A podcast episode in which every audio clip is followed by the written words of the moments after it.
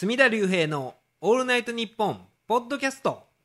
隅田隆平の「オールナイトニッポン」ポッドキャスト。203回目。ということで久しぶりですね。大阪でこうやって照江先生とうん。2人で収録するのは久しぶりなんですけれどもちゃんと撮れてるでしょうか、はい大丈夫です。大丈夫ですか、えー機材も持ち帰ってたんですよ。京都に持ち帰ってて、でずっと持ってくんの忘れてて こうやって間が空いちゃったわけですけども、この間にもいろいろとうん。事件はございまして前回がマッスル酒井さんと8月14日に収録したんですよね、お盆やったな。お盆で。で前の日に SMAP のあ解散のニュースがあってだからその日の14日の朝刊は全部スポーツ紙とかは SMAP のことばっかりで。はい。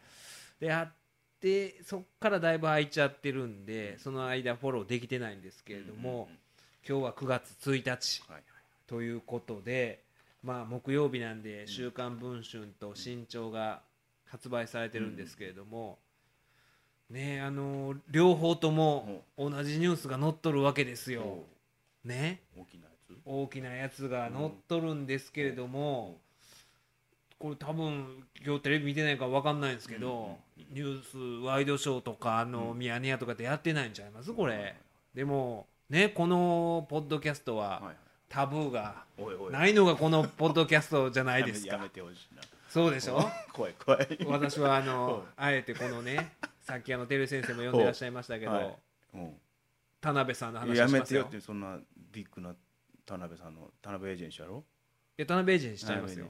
の西武の田辺監督。西武の田辺監督を辞任するらしいっていう。田辺エージェンシー何の話ですか？ドキドキした。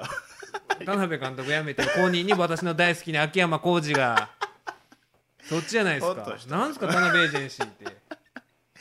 文春新潮言うから乗ってへんやろそんなこと。田辺監督乗ってないですか乗ってねないやろそんなもん。この番組は常にあの西武の話してるじゃないですか。野球が好きだしまた西武がな。西武好きですから。特に出てくる。えびっくりしたー、えーなくてこれですよ。あやっぱ行くの？の夏目美久さんと有吉さんおのねえこれ不思議なことに「文春新潮」がまあ出てるわけですよ、はいはい。皆さんまあお読みいただいた内容分かると思うんですけれども、で同じくこの9月1日に、まあ、スポニチでうん。夏目美久さんがうん。インタビューに答えてて、お。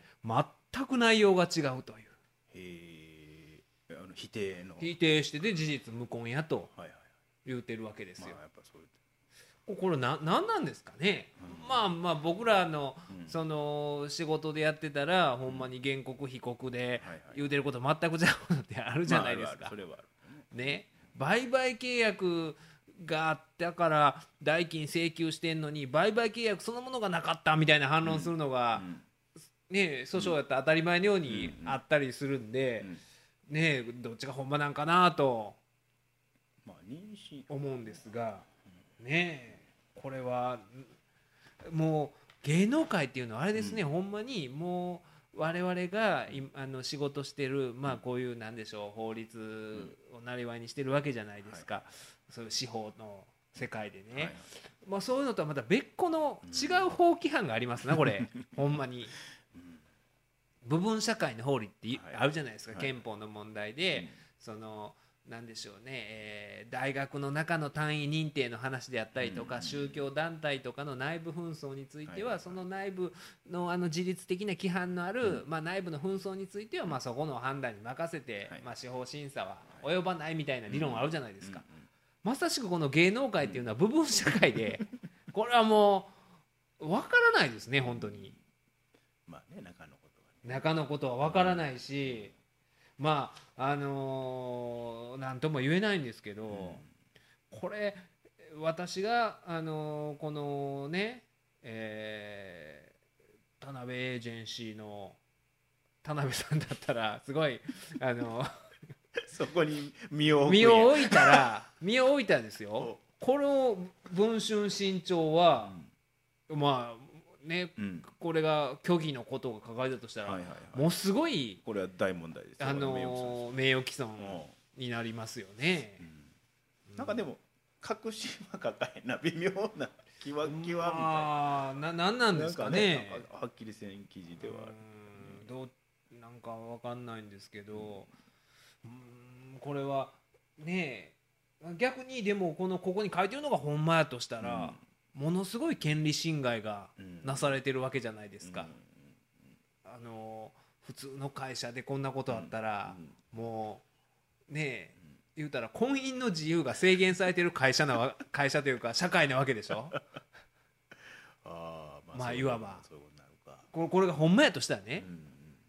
う、んうん、それはそれですごいまあふ普通のじ 普通の人権がないわな。まあでっていうわけでそのなんでしょうね。しかも言うたらものすごいまあ大物じゃないですか有吉さんという。うんうんで、あの SMAPの問題もありましたけど、はいはい。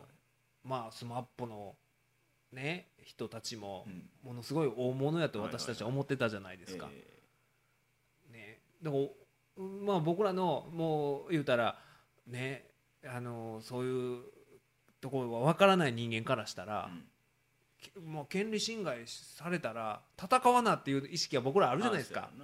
ほんまに、うんそういう、まあ、業界で生きているわけで、仮にねこれがもし言われてることがほんまやとしたら、うん。それでも戦わない事情。まあでもこれはあ戦うか戦わないかというのはまあ本人の意思やうし、んね、僕らも仕事で、えーこういうことを請求できますよって言った時に、うん。いやそれはしなくていいですって言ってる人にいやしなさい。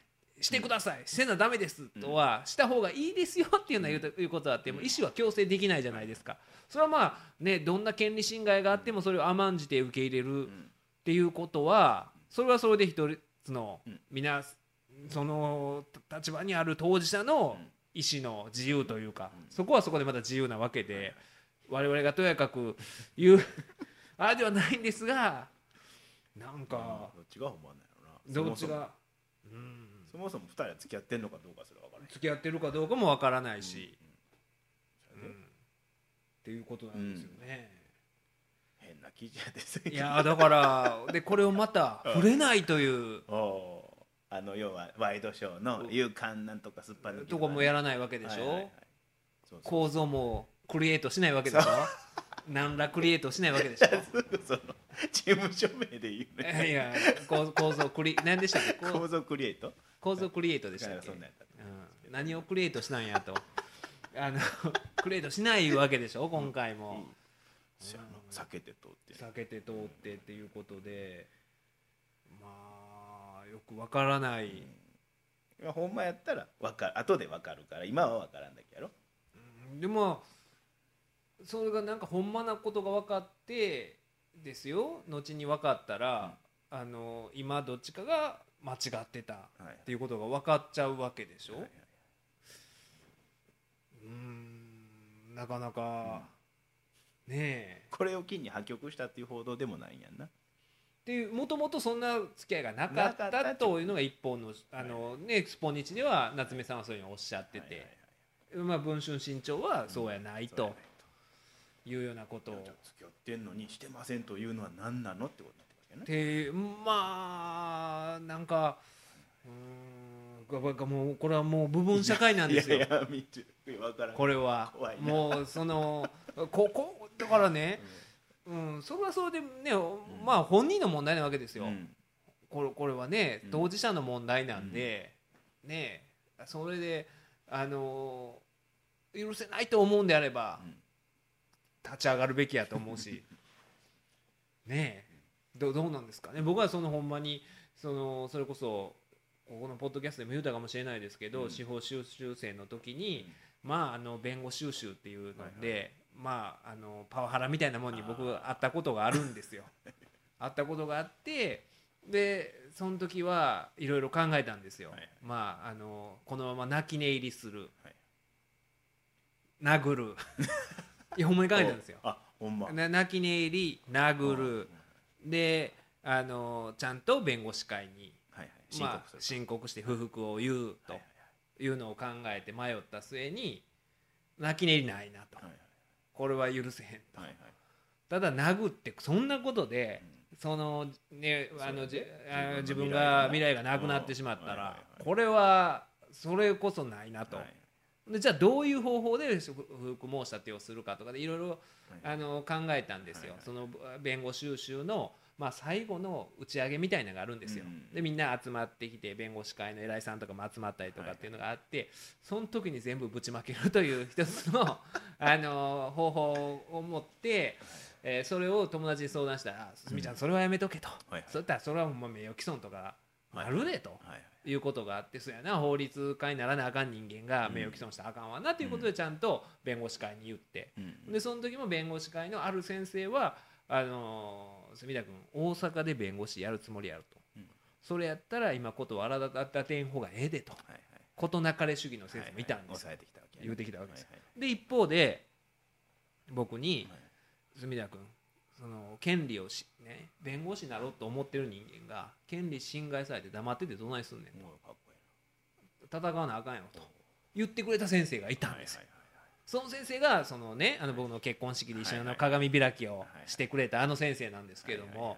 っていうのはもうあって僕はその時にもうぼ僕ですよ。僕はまあ何かあったら絶対戦うと。はい。まあね戦える立場じゃないですか。まあまあまあこのね一人で事務所やってるわけであの妻と一緒にねっていう。それは僕はその一人でやってるからなんですよね。でも場合によっては戦えない立場の人もいるやろうし。うん。だからそれをあのとやかく言うべきではないとは思うんですよね。それはそれでいろいろ事情があって生活があるわけで、僕は戦っても生活が変わらないじゃないですか。それで。でも変わる変わるんですかね。いやでもそのいやいやあの変わるとこってないんじゃないですか？僕らの仕まあ事で。全部イコールやからな。自分のリスクだけで全部えそうでしょ？それでやってるかはいはい。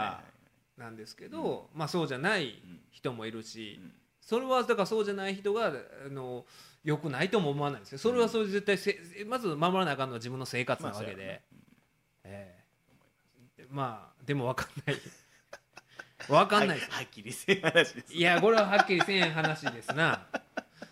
っていうね。でもこういうことをあのでもこれ以上も言いようない言いし、ね、ようないまだ全然そんな。ほんまに、言いようがないことが多いですよね、だからそのスマップの問題にしても思うんですよ。その、あの立ち上がったらええやんと。思うんですけどまあでもだどっちがどっちが分からないっていう部分もあるし、まあ、今なんか結構言われてるじゃないですかあの木村拓哉さんの方が悪いように。うん。言われてるんですよ。悪いっていうんかな。なんかね裏切ったっていうことでユダタクとかね。そのキリストの弟子のユダタクとかあの小早川秀明ですか。はいはい。小バタクとか。そう今裏切った人になぞらえてあ言われてたりとかするらしいんですけどそれもどうかな思うんですよ。うんまあそれはそれなりの正当性があるやろ木村拓哉さんいやな。だってね、うん。あの5人のメンバーの中で1人だけ既婚者じゃないですか、既婚者我々既婚者ですけど何か人生の重大な判断をするときに誰の意見を一番最大限に尊重するかって言ったら妻でしょ。奥さんでしょ。うんあ。じゃないですか。あ参考にはするさ参考にするというか全てそうじゃないですか。何か決めるときに僕はあのーうちの嫁さんがあかんって言うと絶対やらないですよ。あかんって言うたことは。でならないですか？あああかんって言ったらね。え案外。ああそれは。あの普段の印象変わりましたね。今全然なんか。いや僕悩んでる時に、はい。ど全部を晒してどう思うって聞いて納得する話やった。らあ分かったわっていうのはあるけどでも一番言うこと聞かないですか？あまあ、うん、ほんまに悩んだ時は聞くな。最後の最後。決めかねてる時は。最後の最後ですか？もう最初の段階で聞かないですか？なんか重大な決断をするときに。ああそれがあかんねやろな。あもう決めて言うんですか？ほんでこのダメでしゅ。ジンベエどこにどこに隠したんや？隠してんちゃうか？隠してはいない めっちゃ悪いやね。息子のジンベエ隠すような。いやまあでもそうちゃうかなと思うんですよ、まあまあ。えそれでも実際に工藤静香さんがいやわわかんないんですよ。ああわかんないですけどでもねあのまあ既婚者とう別にそうじゃない人があかんわけじゃないと思うんですよ、はいはいはい。それはないですけど考え方というか、それはそれでそのひ比重の置き方うん。当然変わってこないですか、うんまあそうやろうな。守るもんもあるし。守るもんというなんか重きを置くものの優先順位も変わってくるやろうしだってそのね僕この8月ですよ、もうあのおあれいつやったかな。だからお盆の時か、うん。そのねあの、まあ、東京でマス酒井さんとかとこのポッドキャストを収録する前の日に、はいはい。そのいつもね遊んでる坂上さんはい講談社の。はいであの作家の宇野 T さんね2人とも独身なわけですよ。はい当日ですよ。当日に熱海5時集合なとメールしたら2人とも来るんですよ。独身の。結構嫌な先輩やな。いや僕だからちょっとねあの最近それが心配なんですよ。偉そうな。熱海5時集合。なそんな安いんですよ。熱海5時集合で大丈夫ですか？ですよ。うん、でもちょっとね最近そういうあの小学生とばっかり遊んでる中学生みたいなね。そういうニュアンスでまあまあまあ。2人は僕を見てるんちゃうかなと思ってちょっと誘うの大丈夫かなっていうのがあるんですよ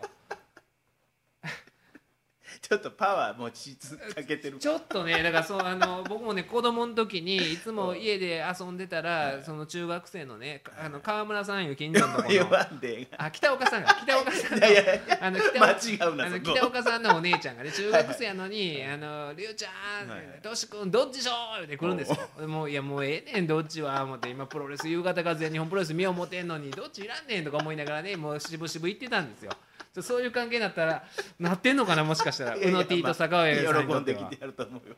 でもその2人が来るわけですよ、はいはいはい。当日ですよ、はい。その予定変更して、はい。あのちょっと湯河原じゃなくて今日は熱海にはいはいしようと。はい。言うても分かりましたってなるわけですよ。詳細も言わんとな。このそうです。な 何を計画してるかも言わずにその僕の中では明あのあるんですよ。詳細な計画があってた訪ねないといけないところがあるんですよ。1年に1回どうしても。ある女性の生存を確認しに来るところがございまして。であるんですけれどもまあでもねそういうふうな感じで来るわけじゃないですか。あありえないでしょ？既婚者やったら、うん。突然ね友達からちょっと今日5時に熱海なって言われて、うん。知らん。がな知らん。が な待てよって。そんな嫁さんも子供もいて5時に熱海言われてもなるじゃないですか。でも独身でそうじゃないですか、でこの間もそれがお盆でその、えーこのに、えーえー週末ですよ、はい。もうあのーまあ東京僕行ってたんですけど、うんうんうん。その時も最初あの高円寺うん。高円寺の阿波踊りあるんですよ、ほうほうほ高円寺の阿波踊り行こうか言ってたんですけど、うん。天気悪かったんですよ、であー天気悪いなーっていうの思ったんであんまりなんか阿波踊りを楽しめるようなシチュエーションはなかったんですよ、うん。であこれはちょっと阿波踊りやめといた方がいいかなって思って、よ洋画っていうところ洋画ってわかります、はいはいヨガインターえそうそうあの洋画の、洋画にも洋それこそ洋画インターですよ。はいもともと UWF インターという、はいはい。その高田信彦さんが、はい。あのまあ、トップでやってた団体の社長の鈴木健さんっていう人がやってる焼き鳥屋があるんですよ、うん。そこ行こうと思って。洋画に洋画に8時集合なってまた宇野 T と坂上さんに送って。頻繁やな「洋画に8時っすか？あ了解です!」って気持ちのいいやつや。細田さんも。まあもともと細田さんが言い出したんですけど、はいはい。細田さんも独身なんですよね、ええ。細田さん僕は年上なんですけど、はいはい。独身でそうなんですよ、はい。でも既婚者やったらいきなりね、今日洋画の UWF インターの元社長の鈴木健さんの焼き鳥屋1億円にうん。8時集合なって、うん。了解ですってなんないじゃないですか。ならないならない。なんないでしょ、うんだからそこはもう大きなうん。隔たりというかほんでどっちが悪いとかじゃないじゃないですか、いやいや行かれへんでと、はいはい。多分キムタクも僕は誘ったら来ないと思うんですよ。あの今日8時あの5時に熱海な計画も言わんと。まず君から刺されても箸にもかからへん。5, 5時に熱海なってもキムタクやっぱりそれはね 工藤静香に聞くと思うんですよ。悩みもせんってだから5時に熱海行っていい？杉って田弁護士がさ。5時に熱海ってなると思うんですよそれこそ急にね8時に洋画の焼き鳥屋1億円に集合なって言われてもね。多分工藤静香もえってなると思うんですよ。え何それ？みたいな。洋画？1億円？焼き鳥屋？ユインターとかなると思うんですよね。やっぱりそういうもんじゃないですか,、それどっちが悪いじゃなくて、ねえそういうもんでしょ独身と既婚者って。って思うし。で、あのーだからといってまあそのね他の人らよああの木村拓哉さん以外の4人が悪いとも思わないし、うんまあまあそな好きね僕すごいなと思うのが、まあ言ったら何ですかねその SMAP をうん。存続させたら、まあライブとかコンサート25周年ツアーとかうん。やろうかやという話があったわけでしょ、やってでまあその後ずっとグループも続けうんてう、んコンサートもやってってやったら巨万の富を築けるわけでしょ。築けるわけですからああもう築いてこられててそれを継続できるわけでしょ、はいはいはい。僕やったらねあの我慢すると思うんですよ、うん。そのえもう人間関係でうん。めっちゃ嫌やったとしても、うん。そのね5人の中に大嫌いな人がいたとしてもえあのその計算するじゃないですか、うん。これ我慢さえして、こうあのツアーやってドームツアーやってテレビもずっと出続けたら、まあまあ私こんだけ儲かってって思ったら我慢するでしょ？うん。でもそれさえ我慢せずに自分のプライドを優先したわけでしょ？うん。その判断ってすごいと思わないですか？まあ24年やったやろ？はい。もう限界やろ？こっからの書き入れの率とえまあ、そ そのそれもあると思います。だからいろいろあると思いますけど、もうだだからいやまあそれで我慢できなくてやめたと思うんですけど、はいはいでもまあまだ全然人気はあるわけで、動物もできるわけじゃないですか。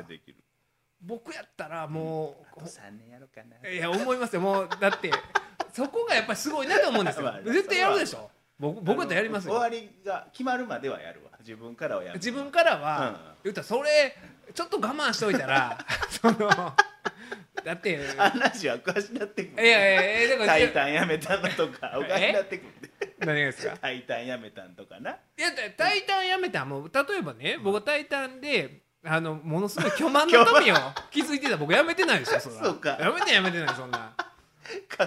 かっこいい話やったのに。いやちょっとかっこよくないですか？ちょっと自分と思想心情が見て言ってましたけど まあそそのタイタン経由の、はい。まあその収入っていうのが全然別に。そうやなそんな多いわけじゃないんで。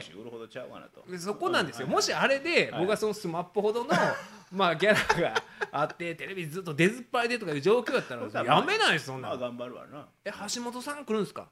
あいいっすよいいっすよいいっすよ。いいっすよいいっすよ あそんな。ん。いいですよいいですよいいですよ。あいいですよ。一緒にやりますよみたいな。お小渕愛子も。あいいですよって言うと思うんですよ。そこね。そこでしょそら。やっぱり人間って。憲法の話してたのに。え？憲法の話しました。その時辞めた時ですか？やめた時なんかじ弁護士注文はみたいなこと。そんなこと言ってました？うん。あだだからまあいやだからそれはいや僕はでも憲法それそれはそれでほんまなんですよ。それはそれでほんまなんですけどでもそれだからその時の事情で考えたらお前別にそこでその収入が多いわけでもないし、はいほんで自分の主義主張っていう中でそれこそあの憲法を守らなみたいなこともあって、ね僕は守るわけじゃないんですけども、まあまあそれはあのあのポッドキャストから聞いてくださいよ。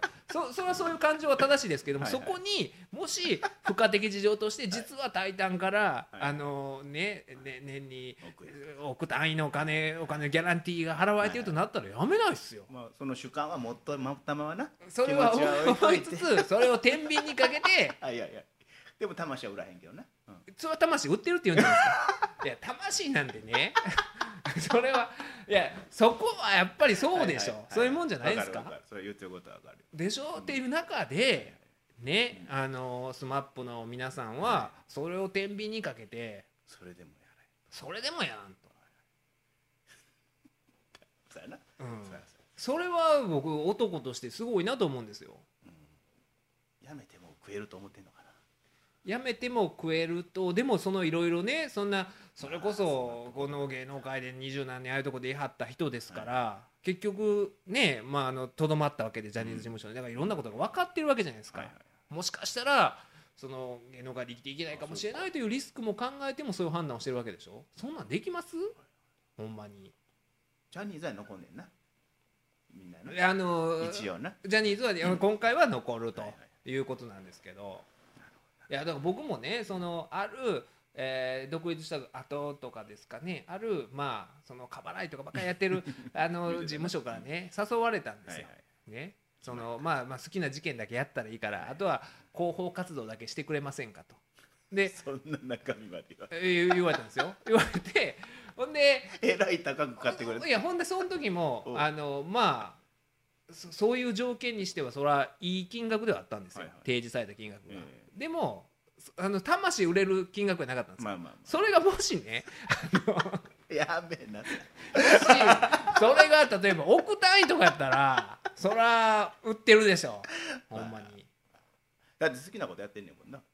それは。ええねんもんな。えすすいやでもそこでだからまあねあそうか。何々事務所よろしくみたいなこと言わない。ねそうそうですそれよはきついか。そうですよ。なんかあのニコニコして。払いすぎたり利息みたいな感じでね。でもそれは 坂東さんと共演する。そうバンドいやあそうあ司法書士の事務所ですよ。ちゃうけど。バンドさん杉山事務所じゃないです。よ 違う事務所とかでそうなってそれはそこはそのプライドを売れる金額がなかったっていうことやと思うんですよ。まあまあまあそんなん全然プライド捨てるギャラの中で生きていらっしゃる人たちでしょ？分かった。まあ我々一般の人間が考えたらって考えたらその判断ってかっこいいなと思いますよ。うん。まあ自分の価値を最大にね考でもかか価値価値っていうのをまあまあね。まあ金銭じゃないえっていうことですよそう結局。その値段比べてできるかそれっていうな。いうことだからそれすらしてないと思うんですよ。その僕このせこいね。あ単純に嫌やったそんなんじゃなくていやもう自分のプライドをだけでな。だけでそういう判断ができるというのは、そうやなえあこまでいったらなーうん。だからどっちもどっちかっこいいと思うんですよ。その家族の尊重して。それをそれをね。って思うんですよ、うん。そういうもんでしょ、うん。ほんまに、いや俺うの T とかに嫌われてんのかな。気になってきた。あの時の俺が小学校の時の あれみたいになってんね。北岡さんの北岡さんのお姉ちゃんみたいな。川村さんじゃなくてね。川村さんじゃないりゅうちゃんどっちしょーそんなノリですかね。8時に洋画って言われたらね。いやほんまにいやだからもうこれはだから難しい問題ですよね、本当に。芸能界の芸能界のこの部分社会の中、いまあでもねちょっと話戻るんですけどはいはい。その夏目ミクさんとうん。有吉さんの件に関しては僕あのこれね、うん。え2人の関係性を最初に報じたのが日刊スポーツやったんですけど、はいはいちょっと眉唾かなと思う部分があるんですよ。というのも、はいまた私あの報道被害に。だか。らどういうことやねまた会いましたよ。んようよう報道被害に遭ってるんですけどそれこそね前あのマッスル坂井さんとはいはい。 SMAP の話ちょっとなってちらっとね。ちらっとなったでしょ、うんうんあの時に私が別にまああのね、えー木村拓哉さん以外の4人がうん仲良くできるんやったらうん。こぶ茶バンドみたいにうん。あのドリフターズのねうん仲本工事と高木ブーと加藤茶さんでこぶ茶バンドっていうのをやっててでまあ昆布茶バンドみたいにやらはったらええんちゃいますみたいなことを言うてたのをまあ水道橋博士さんがポッドキャストをまあはい。聞いてくださってはいであの隅田弁護士が言ってたように昆布茶バンド案っていうのもいい。んじゃないかと。なんかツイートしてあったな。ツイートしたはったんです、はいしはったんですよ、するとやっぱあの50万フォロワーとかいるんで、これがあのすぐに日刊スポーツの記事になりまして なるほど。8月17日付のこれネットニュースで、ね、日刊スポーツ、はい。キムタク抜きでグループ、えーキムタク抜きでグループ結成案水道橋博士ありっうんていうのでお笑い芸人の水道橋博士が解散を発表した SMAP について他メンバーとの確執で確執が伝えられている木村拓哉を抜いた4人で別グループを結成して SMAP の楽曲を歌い継ぐという案にありではないかと同調した。水道橋博士は SMAP が解散することによってこれまで残した数々の名曲が歌われなくなってしまうことを危惧。14日にはツイッターで SMAPの名前は残せばよいのに3代目ソウルブラザーズ3代目 j ソウルブラザーズがあるなら事務所が2代目 SMAP を結成すればよいと提案していた。また17日には弁護士でタレントの角田龍平が14日にポッドキャストで配信した番組「角田龍平オールナイトニッポン」ポッドキャストポッドキャストで語っていた案を引用し SMAP問題の解決策の一つとしてザ・ドリフターズのメンバーのまま仲本工事高木ブー加藤茶によって結成されたこぶ茶バンドのように木村拓哉さん抜きでグループの名前を変え楽曲だけは歌い継ぐのもありではないかと自身の考えを示したと。なんかややこしいな。これね絶対日刊スポーツの記者このポッドキャスト聞いてないでしょ。もともとのも方を聞いてないと思うんですよ。これもし博士さんが引用あのこれ僕の言うた通り書いてあの、ツイートしてくれてたんで、別に間違いはないですけど、ただこれもちょっとあの僕昆布茶バンドが言いたかったっていはいはいう側面があるんですよ。昆布茶バンドの響きが好きやったんで。こちょっと昆布茶バンドっていうフレーズを言いたくて言った部分があったんで、その辺のニュアンスは出ないじゃないですか文字にしたら。でまあでも それ報道被害か？いやいやいやじゃじゃないですねだからこれうんをでもねあの僕はこの書き方だったら真剣に僕があの SMAP問題の解決策の一つとしてザ・ドリフターズのメンバーのまま仲本工事はい。高木ブー加藤茶によって結成されたこぶ茶バンドのようにみたいなね。ちょっと識者っぽくな、ね指揮者のように。指揮者っぽく。さもええこと言うたこぶ茶バンド案はどうでしょうかみたいなそんな感じ僕言うてないでしょ。でもこのねあの文章書いたらそういうふうに読めるじゃないですか。字面で言ったら。ね字面で言うたら。絶対聞いてないと思います。これ日刊スポーツ向かへんな。え？字面向かへんなニュアンス仕事やから。ニュそうニュアンスでそうなんですよ喋ってるんで。分かんない伝わりきらないんですよ。これ絶対聞いてないでしょ？日刊スポーツの記者。まあそうやろな。これ日刊スポーツの記者聞いてたら、うん。えーこの番組何でしたっけ？弁護士アットマーク、はいはい。オールナイトニッポンドットコム。弁護士アットマークオールナイトニッポンドットコムまでメールくださいあの次回の収録までに。なんでそんな挑戦的な。いやだからこれ送ってこなかったら聞かずに書いてるということでこれってめっちゃ怖くないですか？逆にこれ博士さんが間違えてたら。趣旨をな、うん。いやまあ趣旨というかうん。もし全然ちゃうことを例えばツイートしてたとしたらこの間みたいあの何でしたっけ？加藤綾子カトパンの時も。にはいは出てもいないのにカトパンが 過去の出演は志村けんのねなんかラジオと僕のラジオこのおねオールナイトニッポンあるだけだみたいな。でも明らかにニュース間違えてたじゃないですかあれは。で同じようにもしかしてこれ間違えもし間違えてはったら全然違う記事になるわけでしょ。それ適当なことを書くなと。はいはい。だから僕はもしあのー日刊スポーツがもともとあの夏目美久さんと有吉さんの記事書いたからちょっとその辺がねはいはい。どうなんかなと思うんですよほんまに。人間心理にいやにいやいやそういう記事をね。い。やだからそうはそれはないとちゃんとい。この元のねポッドキャスト聞いてるっていうんであれば本当にメール送ってください。まあそうやな。さ 冗談めかしに言ったとかな。いやそうそういうことが必要やな。いやほんまに最近僕のねこの報道被害がうん。相次いでまして。ほんまかいあの今度はねはいはい。朝日芸能ですよ。朝日芸能まあ別にええでと思うけどお世話になってるから。えーあの朝日芸能ともう蜜月関係にありますから私は。朝日芸能これいつもあの送ってくださるんですよ編集者の。あの M さんという方がね送ってくださっていつも私があの人妻のコーナーですね、え隣の？ーとああの隣の家のみだら妻のコーナーの、はい。はいまあ感想を書いて送って。見たことはないね。あのうんまあい毎回じゃないですよ。たまにはいほんまに味のある奥さんがいるんですよ。もうこれなんとも言えん。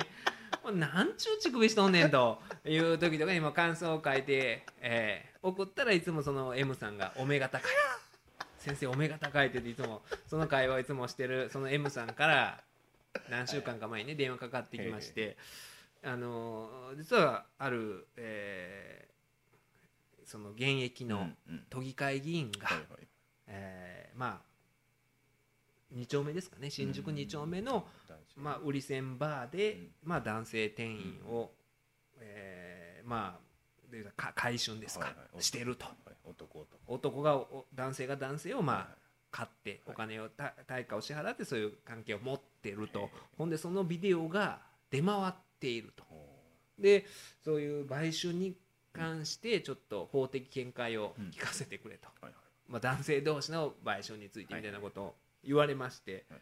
でまあまあ別に僕そんな,、えーその知らんがなっていう話じゃないですか、うん。そのねあの時が別に別に僕同性愛も全然いいと思うし、それはね個人の趣味思考だしはいい。いと思うんで、いやもうそんなん知らんがなみたいな感じのこのノリやったんですよ。はいはい。え法的見解もそんな知らんやんかとか言いながら、まあなあまあ売春っていうのはで売春ってねこあの、はい。ほんまに実際にそのなんでしょう売春買った人、はいはい。で売春婦の人その当事者というのは別に罰せられるわけではないんですよ。はい。売春防止法で売春は禁じられてるんですよ、はい。違法なんだけれどもその当事者は罰せられるわけじゃなくて、でそのなんでしょうねあの、まあ斡旋してる人とかですよね、そうそうですよね、はい。そういう人らが罰則があるっていう規定で、あの別にそれが犯罪になるわけではないと、まあ、違法ちょっと違法なんだけれども犯罪になるわけではないししかもその売春防止法で禁止されているそのね言うたら売春っていうのは何かというとまあだから対価を支払って、えーする成功なんですけどもその成功っていうのはまあ言ったら男性器を女性器に挿入するうん。成功であって、まあ男同士の関係でのね、うん。えーそのね男同士がやらはるそういうのはまあ売春にはあたもともと当たらないっうん。ていうような話をまあしてたわけですよ。財形法まあそうですよ。それはそう 犯罪じゃないしねみたいな話だ。でもうんもっとなんか欲しいみたいなその もっと欲しいみたいになるじゃないですか。はいはいはい。やっぱり記あのそういう編集者記者はね。はいでなるからあのまあ都議会議員えっていうことで前のねあの知事の舛添さんにかけて、まあまあでもなまあ違法やないけど不適切かなみたいなね、話をしてたんですよ。はいね、で、うんまあ、そういう話をしてたらこのまあ記事になったわけですよ。こうこれすごいですよ。独占スクープ。うん自民都議回春ハメ撮りビデオ。小池百合子 VS 都議会構想裏爆弾を入手公開独占スクープで出てるんですけどこのあと後追い一切ないっていうね。もう ほんまに独走して誰も追ってこないっていう朝芸しか言ってない記事なんですよ。でこの記事の中で、まあえーそういうことが書かれてるわけですよ、そのリセンバーで、ええ。まあ、1回15万で買っていた、ほんでその、えーハメ撮りビデオが出回ってるということで、で、えーん まあ、このね私のコメントが載ってるわけですよ、はいはいはい。司法アナリストの隅田隆平弁護士が解説すると。ちゃんとね。まあ、まあこの司法アナリストというのも、あのすいません先ほどのちょっと電話のやり取り省略してました、はいほんでそういう電話のやり取りがあって、まあ、切った後、うんあ男同士かと。肩書き使えるなと。久々にあの殿下の宝刀というか司法アナリストっていう、はい。はいお尻の裁判。えーお尻の裁判。アナル裁判ですね。アナル裁判っていうのは女性がイメージビデオですかね、い。そこであの契約ではあのアナルは NG やと言ってたにもかかわらず発売されたイメージビデオに、まあ、お尻の穴が映ってたという、はいはいで慰謝料請求をしてアナルの価値が問題になった、はいその裁判の中でそれは大スポでしたけれども、えその時に私はあの司法アナリストとして、えーコメントしたんですけれどもその後ずっと何回かねそういう法的見解とかコメントはしてたんですが、やっぱり僕あのここ一番というか、はい。やっぱりその司法アナリストという言葉がなんていうんですかカチッとはまる、はい。もうなんていうか安売りしたくなかったんですよ。いや頑張っていやもう。TP をね。うん、あのそうなんですよ。あの全然別に司法アナリストって言わんでもええ場面。弁護士の弁護士のっていうのもね、で、はい。なかなかでもその使い道がないんですよこれ司法アナリストって。そらないわ。なかなかないんですよ。でないなないな言うてるうちにもう2そんな年ぐらい経ったんちゃいます？あれ2年ぐらい。経った時にほんでまあこの話があって今みたいなねまあ喋りながらはいでほなほな言うてはいバーって切った後にうん。待てよと。うん。司法アナリスト今こそ今使わんかったらいつ使うねんって。今でしょ。林先生。林先生ですよ。司法アナリスト今でしょはいってなってもう一回かけ直かけして直したちょっと M さん M さんあのさっきのあのコメントやけどうん。肩書き司法アナリストにしてくれる？あわかりました。ちょっとあのデスクに聞いてみますみたいな。何の発注や ほんでそしたらまたあの次翌日。あのすいませんあのデスクに、あの見せたんですけど司法アナリストの穴のところをカッキカッコで穴ってやったらこれはダメだ。さすがにダメだ。朝芸にさすがにダメだって言われるって その人も勝手にしたや。そんなにそこまで俺いや僕はもう司法アナリストって普通にやってくれたらいいのにわざわざ穴を強調しようと思って サービス精あ神のサービス精神出してこの穴ってやったらちょっとデスクから NG 出ちゃいましてっていやそこまでしていらんのってぼ僕はもう普通にさらっとやるのがこれが粋やねんからと。いや息でもな。これが粋やねんからああーそれでいいですか皆さんみたいな感じで。やったがこのそんなえーその結実がこの司法アナリストの隅田隆平弁護士が解説するで鍵括弧で。はい売買春は違法だが売春婦とその客に罰則はありません。また売春防止法で禁止されているのは対価を得る目的でなされる男女の性交であり男性同士の性交は対象外です。とはいえ高いモラルを求められる都議が対価を支払って男性同士で性交することは違法ではないが不適切です。都議に妻がいるなら慰謝料を請求さ請求される可能性もあります。もちろん本誌には同性同士の性行為について差別する意思はない。隅田弁護士の解説通り都民に選ばれた都議の資質を問うために掲載にあえて踏み切ったみたいな感じでね。なんか僕がこれを告発したかのようなね正義感正義感であの義憤に駆られてみたいな記事になってるでしょこの流れから。いや。ベンチャー誠実な物言いやな誠実な物言いで。関西弁でもなく。えー、隅田弁護士の解説通り都民に選ばれた都議の資質を問うために掲載に踏み切ったって。でなんかなんかおかしいことになってないですかこれ？僕が市民オンブスマンのなんか なんか見つけてきたみたいなこのハメ撮りビデオみたいな。なんかニュアンスがねうんこうなってるんですよ。やっぱ報道って怖いですよこれ、うん。カチッとした文章でね。カチッとして「あえて」みたいに書いてるでしょ、ほら。うんでまあその2人の会話とかを再現してるんですよ、はいはい。X 議員が「昨日やったんだろ？青年。やってねえよ。あこんな感じなん X 議員エロすぎだよ。青年。言われたくねえよ。X 議員お互い様だな。青年。そうだよ。面白い なんやねんこれ。いやこれを告発したみたいな。間抜けじゃないですかこれ。ほんまにそっか男女じゃないからこんなやりとり。こんこんなやり取りみたいな感じで。面ね。えーほんで、あのーこの新宿2丁目で男性を15万円で回収した件とビデオについてえこの X 議員ですよ、ね、にえーこの朝芸が確認すると担当弁護士を通じてファックスで回答があった。事実無根です。回答者が男性を回収したことはありません。本件動画は不鮮明でそれ自体では回答者であるかどうか判然としないものですと言うてるんですけど、取材過程で編集部から X 議員にビデオや動画の静止画を送ったことはないと。なんで知っとんねやと。秘密の暴露。秘密の暴露を。これはあのーね。ボケこれは墓穴を掘ったと。いろいろ掘りまんなと。事実無根とかも事実向こうもねこれえ事実虚婚みたいな、なんかそんな気分になっちゃう。えーまあまあね面白い記事ですねえー深みのある記事や男性を掘った後は 墓穴を掘ったという記事で。な アナリストやなさすがに。えーまあ司法アナリストとしてそこはコメントさせていただきたいなと思うんですけど。ねえもうこういうのって分かんないもんですよね。あのほんまにだからなんかねそのなんでしょう今回もねあのうん。高畑さんの、さん言うたらあかんわ。あ高畑裕太ゆ容疑者ですよ。はいはいはいのね、えーあれ事件で、はい。なんかねスポーツ新聞ですかね、弁護士が取材に答えて強盗致傷の刑についてとかって言って答えててそれも明らかに間違えてたんですけど、うん。それだってね弁護士間違えないじゃないですか刑は。さすがに、だって6本見たら書いてあるわけやし絶対多分ねそれは記者が間違えてるんですよ。きっとね。うんそう刑なんて間違えないでしょ？あごのな何年未満とかやったら。あそうですあの強姦致傷は死刑も含まれてるみたいなこと書いてて死刑ないじゃないですか法定刑で。無期刑じゃないですか。間違ってんの見たわ。うん。間違えてて。多分それはおそらく間違いないでしょ。うん。弁護士は。うんやのにそういうふうな記事になった時にそれこそなんかねフェイスブックとかでまたそんなことをね重箱の隅をつっつくような他の弁護士がこいつはロースクールからやり直すべきだとかって多分そのあの弁護士のおっさんわざわざその答えてる弁護士がその新司法試験いうことまで調べてるわけですよきっと。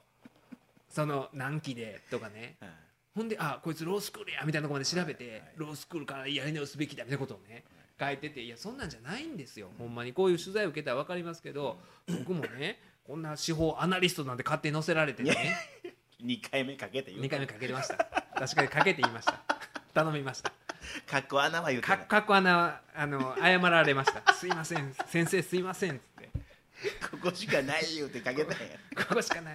今でしょっつって。いやまあでもでもねあの、そういうふうになったりするんでね、はいはい。あのコメントする時だから怖いんですよだけど名前出てるからお前が間違えたでなっちゃうでしょ？責任を持たれるし、うん。僕もこれだからリスクあるわけですよこの、はいはいはい。なんか あのいやこんなきっちり書いて あもう間違うてんやんいやいやこれはねあのこの僕の発言部分については、その原稿チェックあったんですよ。はいはいチェックあってな直した部分あったんですね、はいはいはい。だからそういうの普通ないんですよ新聞とかって原稿チェックがうんないからこういうことがあまあさっき言った話みたいに起こっちゃうんですけど、はい。でまあまああの高畑裕太容疑者ですか、の話になるんですけど、うん。ああれどう思います？何？どん どんの点が？いやどの点というかそのななんというのかなそのああの会見ね。会見すごかったな。わざわざ一人遠くに離れて丸く離れて。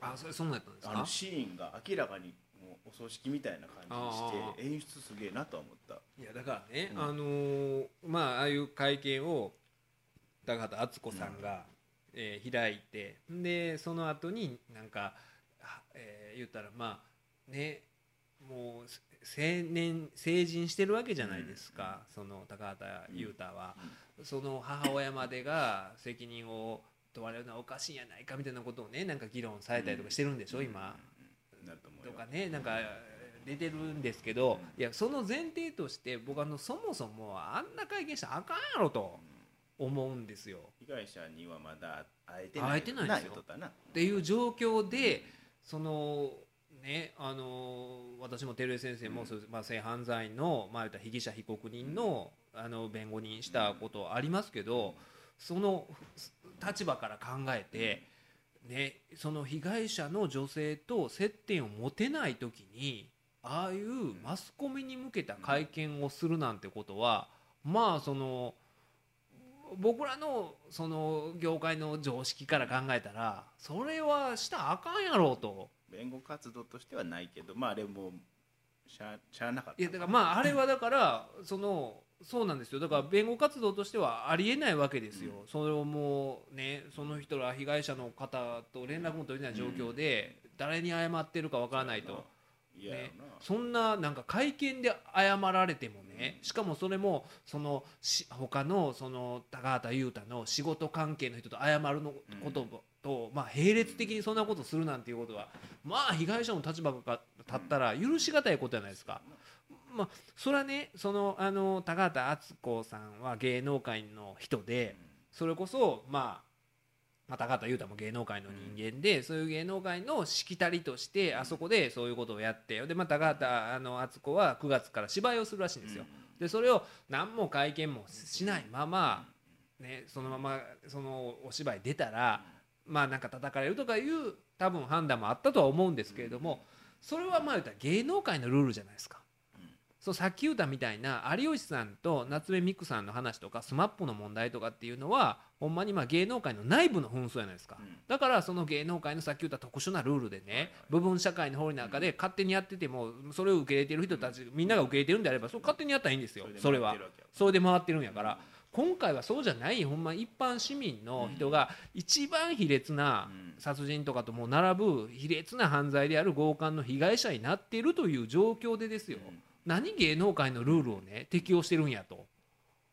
被害者そっちのけや被害者そっちのけで、ああいうことをね、あのーそもそもそのあの人に責任がどうとかっていう話じゃなしに会見とかしちゃダメですよ、ほんまに。な。ボロクソ言われながら舞台やったらよかったよな。いやそうです。ぼぼあのほんでしかもね、あの私が舞台をやることが食材になると思いますか言ってたでしょいやどうえどうどこがどう食材なんですか？そんな。寒気した。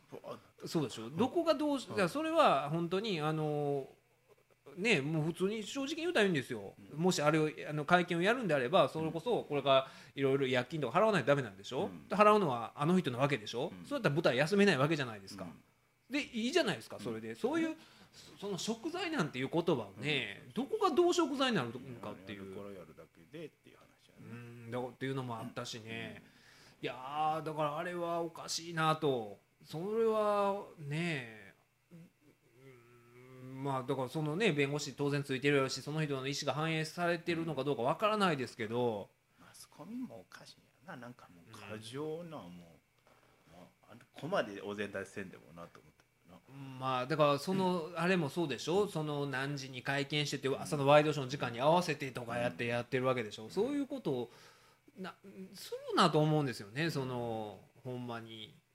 そのちょっと異常なシーンやったなあれはな。ねえ。なんかおかしいなと。それはなんかそのね親の責任云々って言った時に法的責任言ったらまああるわけないっていう話になるじゃないですか、刑事でも民事でもそれは子供がねそのもう成人してる子供がなんかしたからと言って責任を負うなんていう根拠は全くないわけですけどもそのねえ言ったら何ですかねそのあどういう意味での責任言うてるのか分かんないですけどそらああいう出方でねあの高畑敦子の子供やいうことで出てはった人なわけでしょ。ねえなんか最近そのねああいううんななんでしょうね、まあ、こういうまあ事件が起こった時とかにまあその変にねなんていうかなあの理性的なことを言う人いるでしょ？理性的というか、そのネットとかでも、そのあのもう大人のね言うたら子供の責任をなんで親が背負わないといけないんやみたいなことをまあ法的にだったら確かにそうやけれども、うん。それをなんか言う人いるじゃないですか。へあの全く関係もないのに。だからそれってほんまにその全く関係もないのに責任を負え言うてんのと同じぐらい無責任思わないですか？なんか。なんかきつい言動が多いからなんかファイヤーマン的にこう消しにかなって思ってまう。じいやゃん世の真ん中を守るみたいいや、ま、守るというよりも でもうんなんかそなね別に何言うてもええわけですよほんまにあの普通に見た感想をうん言うたら言うたらええわけで変になんかねそのこれは違うとかねいやそれはそれでその被害者の人が聞いたどう思うのっていう話じゃないですかそんなそんなまあ普通に言うたらあんな最低じゃないですかそんなあの高畑言う言うたらねやった人はねやったことも最低やしでまあこれあの今出てる情報でやったらもう全然否認もしてへんわけでしょ？そのあのあれですよ。その犯罪事実を認めてるってことですよ、はいはい。っていう認めてるわけでしょ？全然そのほんまはなんか、はいはい。あの争ってるとかいう事情ないわけでしょ、うん。自分がいやそう,、うん、そう考えた時にねなんかねあの変にそのうーんなんか理性的なことを言おうとする人がいるいるのも嫌やし、うん、そんなん別にねま、守る必要もないわ守る必要ないというか当然そのあの法廷ではちゃんと手続きを保障されるわけやし、ね。あのもし僕は弁護士だとしてだったら今までもそう性犯罪の弁護もしたことありますけども当然その依頼者の刑が軽くなるような活動をしますし、しますよ。しますけれどもあのそれはその弁護士がするべきことであってうん。それはそういう役割じゃないですか。うん。っていう中でうーんそのななんて言うんですかね。その関係ない外野がそのへ変にそのこの犯罪の性質から考えてね、うん、お母ちゃんかわいそうやったし心的に。いやまあまあだからかまあかわかわいそうに言うたりなん見た、うん。でもかかわいそうとかじゃいう問題じゃないと思いますよほんまに。いやだから高田容疑者は最悪やってなんぼ言うてもやけど、はい。なんかお母ちゃんまでひどく言ってる人もおんの分かるそんな元が分からへんねんいやまあでもねお母ちゃんまでそのあのひどくっていうのが、そのまあ別にそれで仕事をあの辞めんかのはそれも辞める辞めへんは自由やし、はいはい。やらはったらいいと僕は思うんですよ、でもそらそらなんか子育てどないなってんねんとか言われるのあはあそそれはそうやろ普通じゃないと思わないですか？う別にそんなことそれをもう守ろうとして言うてはる。なんかそそそこまでなんかねみんないやそれはもうそれはええがな。のとか思わないですか？そんな。う言いたいだけ言わせて。そらそんなん責任そういう意味での責任はね、そらあるでしょうと、うん。やっぱりそういうのってああいう強姦とかっていうのはまあそのいろんなパターンあると思いますけどその女性に対する接し方とかっていうのは、やっぱりその親から学ぶこととかもあるわけじゃないですか、まずうん。あの一概には言えないですけど女の人大事せなあかんでみたいなことを、ね、ちゃんと伝えてたのかどうかっていうところも含めてね、そうそんな僕もそんなそんな言われたことはないと思うけど。いやでも僕はあのそのだから僕はそそんなな僕も全然立あのダメですよ。チャランポランな人間ですけどそのあのうちのおおかんに感謝してることっていうのは、その昔からあの女性を呼び捨てしたらあかんっていうの言われたんですよ。へあの子供の時にいつも「なるほど・ザ・ワールド」を見ててはい。相川金也がうん。いつもあの女の人呼び捨てしてたんですよ女性を呼び捨てしてて下の名前でね。はいつも怒ってたんですようちのはい母親が。は呼び捨てしてこの人嫌いやわ 言うて。うん。もう嫌いやわキンキン言うて。いやそこはなんか 慣れなしく言うやんか思ってたんですけど えらいおおいやほんま怒ってたんですよ。でそれは僕ちっこい時にそれ染みついててあの僕ほんまにだから今まで付き合った女性とかその嫁さんとかにしてもあの下の名前とかで呼び捨てとかしたことないです。ほまあだから呼び捨てしたことないからひどいことしたことないからでまだ別問題。であれうまあ一応それはまあまあでもなんかなんかそういうのあるんですよ、様に。式美やね。様式美というかあとあのーおそらくですよ僕このポッドキャストとかでもそのあのー女とか言い方してないと思います。はあは女性とかっていう言い方をなるべくはあはしてるんちゃうかなと思うんですよ。まあオーバーハンとか言うてるオーバーハンとかは言うてると思うんですけどでもなんかその辺はねなんあしかもある程度年になってってなった時になんか女とか男とか言い方をしてるのがおあの聞いてて下品やなとは思うんですよ。まあまあまあ言葉のっていうのは。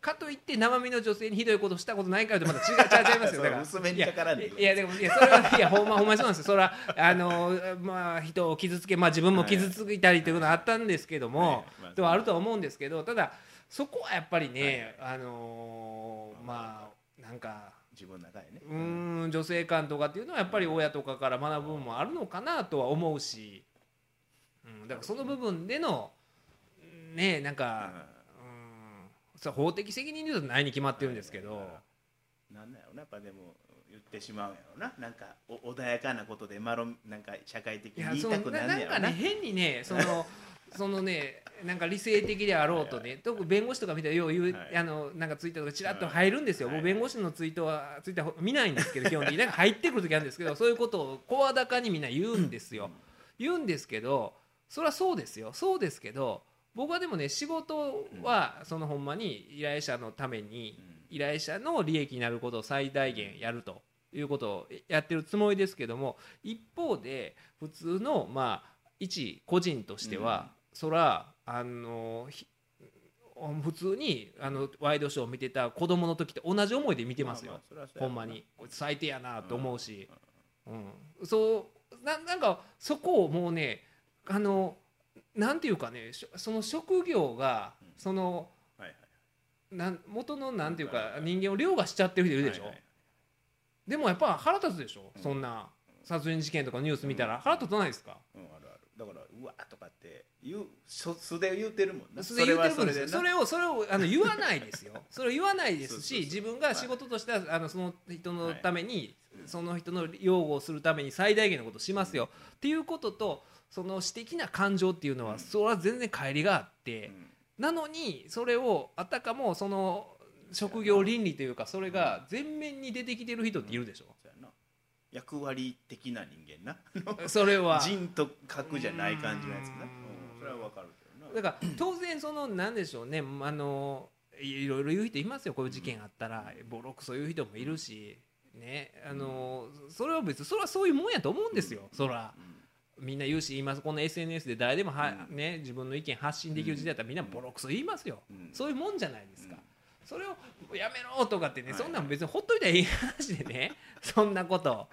僕はまあそうやな。前段に僕らも犯罪なんで刑事弁護するんでいや僕悪い人嫌いですよ。でも手続きやりますちゃんと前置きをする。いやだからそう人間の気持ちはあるようでもこう仕事ですよ。悪い人を擁護してるんじゃなくて、ほんまにその刑事手続きっていう制度を守ろうと、はいね、そのちゃんと弁護士がその刑事被告人を守るということをそれぞれの弁護人がそれぞれの手続きでやっておかないとこの刑事裁判という手続きが崩壊するじゃないですか。ほんでもしかしたら照江先生も僕もどっかでもしかしたら犯罪者になるかもしれない。その時に刑事手続きがちゃんと手続き保障されないまま裁判が進んでいったらそんな世の中一番怖いじゃないですか。だからどんなことをした人であってもあるいはしてないかもしれないうん。人だからこそうん。ねあのー最大限を尽くすわけじゃないですかその人の利益を主張してその人は法律的な知識ないからそれを代弁してというわけでしょ。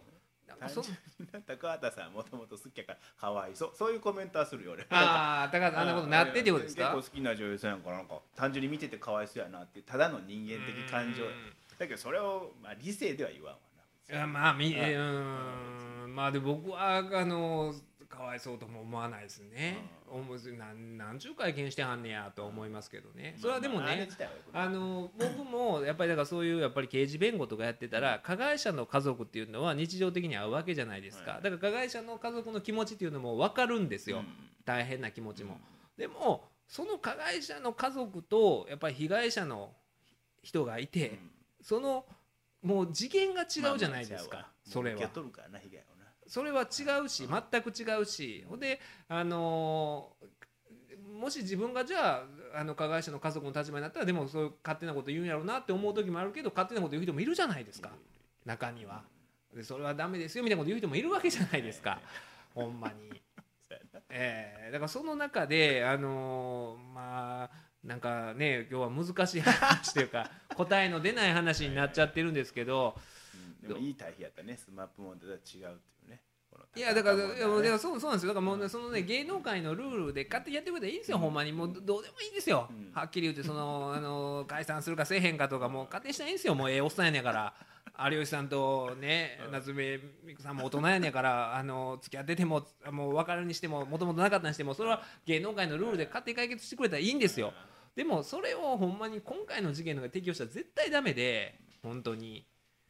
その芸能ニュースじゃないわけですよこんな本当に。ノリがちゃいますわな。うん、だからそれがなんかねえあのー見ててなんか変やなというかね、うん。違和感は感じた違和感は感じますわなこれは。うん。というわけで、はいはいはい。まあなんかちょっとねちゃんと伝わってるかなと思うんですよこのニュアンスがね。ほんまに日刊スポーツの記者に。聞いてたら、えー弁護士アットマークオールナイトニッポンドットコムの方まで、メールを、えー送っていただければと思いますというわけで203回目でしたと。これはこんなんでいいんかな？まあでもこうまあそれでいいんじゃないですか。まあでもほんまにまあなんかいろいろね意見あのご意見メールでお寄せいただいたらいいとは思いますんではい。そういうわけで203回目でした。ありがとうございました。